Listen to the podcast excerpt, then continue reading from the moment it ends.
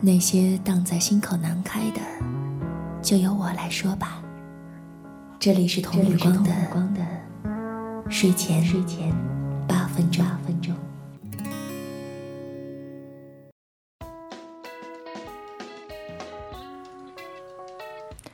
嘟嘟嘟嘟嘟嘟嘟嘟嘟嘟嘟。今天呢，把《康熙来了》又重温了一遍。尽管这个节目已经停播了一段时间了，我今天看的是黄子佼在跟小 S 分手之后上康熙，他们冰释前嫌的这一期，我感觉自己已经哭成狗了。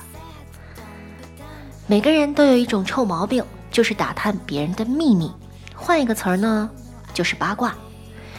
我们曾经那么喜欢看《康熙来了》，我们在《康熙来了》里看到了那么多的八卦，比如女明星不化妆是什么样子，比如谁和谁有奸情，再比如她的化妆包里到底装了哪些好玩的东西，再比如她去国外旅行的时候到底遇到了哪些灵异事件。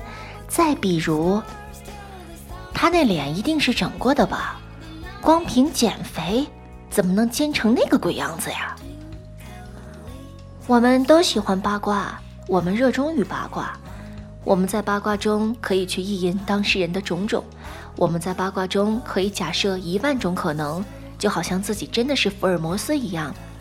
我们在八卦中可以不负责任的去说很多很多的话。八卦是我们一场盛大的自娱自乐。当然，你必须得承认啊，女人之间、女性之间，如果没有八卦，是无法成为亲密无间的密友的。正因为我们有同一指向的，不喜欢同一个人，正因为我们可以刨根问底的去打探一个人的隐私，才使我们有了一些共同的恶趣味。所谓狼狈为奸，可能说的就是这个道理吧。可是，你的大脑真的愿意接受这些八卦吗？明星的倒也还好吧，嗯，他们离我们那么遥远，就好像是天外星系一样。那你身边的那些人呢？除了你自己主动的去寻找八卦的答案之外，有没有被动的接受很多无聊的信息呢？我非常喜欢的崔健的那首《投机分子》里面有这么一句歌词，他说的是啊，突然来了一个机会，空空的没有目的，就像当初姑娘生了我们，我们没有说愿意。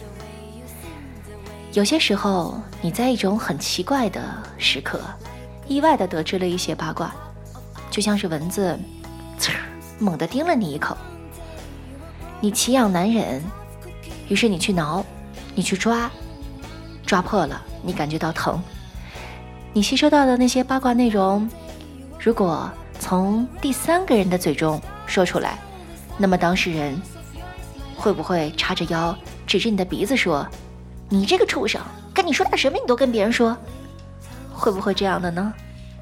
反正我在很无意的情况下知道了很多人的小秘密，知道了很多人的八卦。于是我只能小心翼翼的、隐忍的，装的自己什么都不知道，并且还得竖起耳朵。如果身边有些风吹草动，有点关于这个八卦的信息，我就会产生自我怀疑：是不是我说梦话的时候把他的秘密透露出去了呀？大脑从来都不想承担那些八卦，大脑记忆八卦，大脑消化八卦。大脑可能会憎恨八卦，八卦真是让人又爱又恨。